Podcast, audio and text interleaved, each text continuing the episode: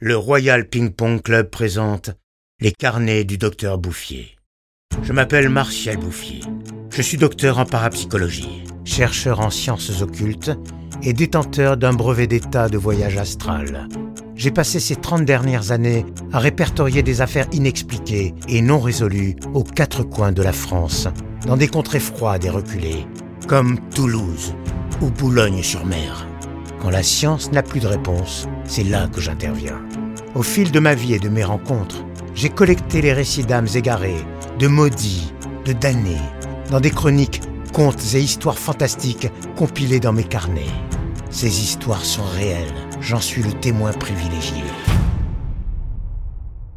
Nous sommes en août 1976, le 17 très exactement, ou peut-être le 18. Au matin de ce jour funeste, le village de Saint-Gély du Fesque est en émoi. La terrible nouvelle s'est répandue plus vite qu'une MST un soir de fête des vendanges, et tout le monde est au courant du drame qui s'est joué dans la nuit. La famille Gignol a été assassinée.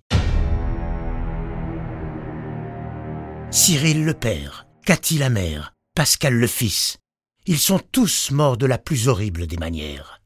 Jean-Pierre Roqueblave, médecin légiste et pointeur vedette du pétanque club de Saint-Gély, déclarera ces mots étranges. Ils ont été retournés comme des vêtements, sauf que c'est des êtres humains. Seule survivante du carnage, la petite Jeanne, cinq ans, que les gendarmes ont découvert au milieu des cadavres, couverte de sang, choquée, mais indemne. Très vite, l'enquête piétine. Pas d'empreinte, pas de preuves matérielles, pas d'ADN, pas de traces de lutte. Mais le plus troublant est qu'on ne retrouve ni sur les portes, ni sur les fenêtres, la moindre trace d'effraction. La petite Jeanne ne se souvient de rien, bien sûr. Le choc de cette nuit d'horreur a verrouillé sa mémoire. Tout est tenté pour faire remonter les terribles souvenirs. La police fait même appel au rabougri, le rebouteux du coin moitié gitan, moitié alcoolique, moitié gitan. Mais même lui ne parvient pas à débloquer les souvenirs enfouis. Les examens médicaux n'en apprennent pas plus aux enquêteurs, car hormis son amnésie, la petite Jeanne est en parfaite santé. Les années passent. Jeanne grandit dans une famille d'accueil. La fillette reprend goût à la vie et devient bientôt une belle jeune fille aux formes aguicheuses qui font tourner les têtes des garçons de la région. Jeanne aime la danse et les fêtes votives, et elle est toujours la première à se déhancher lors des bals qui célèbrent les bonnes récoltes. C'est à cette période que la jeune fille tombe amoureuse de Brieuc Canevin, un jeune homme de Saint-Bosy de Putois. Un soir d'été, à l'abri des closiers du champ du père Jean Sec, Jeanne se laisse convaincre de lui offrir sa petite fleur, mais refuse de céder son bouton de rose le premier soir, ou peut-être juste un doigt, pour voir ce que ça fait.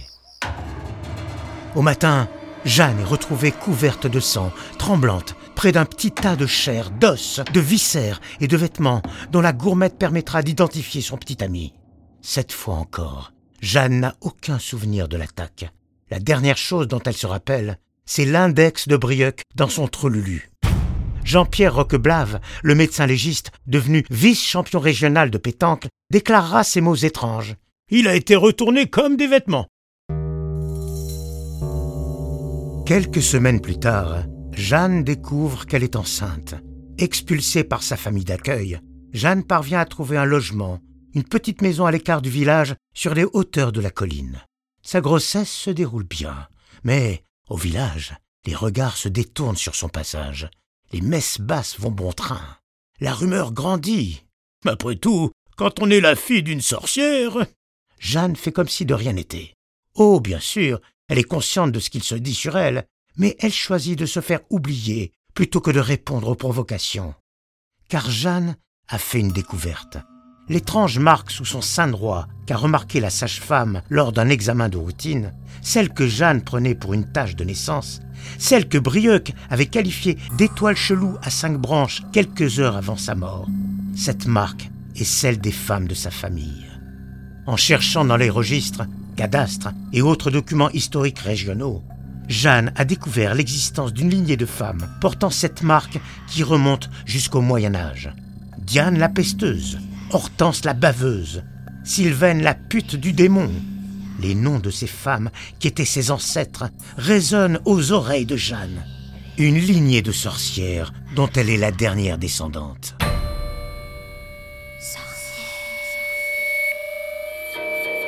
C'est par une nuit sans lune que Jeanne met au monde, seule chez elle, une petite fille qu'elle prénomme Brume, en hommage à la première femme de sa lignée, Brumelda la Follette.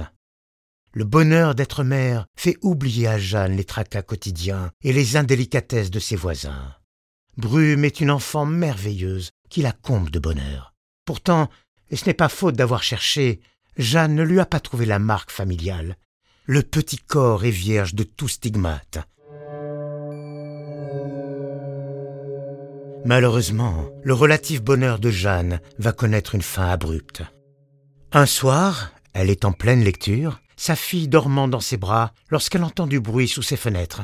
Ils sont là, tous les six, des amis de Brioc Canevin, des habitués du bar du village, des colporteurs de rumeurs, rendus téméraires par la bière âcre, le vin mauvais et les rythmes endiablés de Ace of Base, ils ont décidé de donner une leçon à Jeanne, qu'ils tiennent pour responsable de la mort de leur ami. Ils ont emporté des bidons d'essence et ordonnent à Jeanne de se rendre. La jeune femme est piégée. Sa petite maison sur la colline est cernée par les furieux.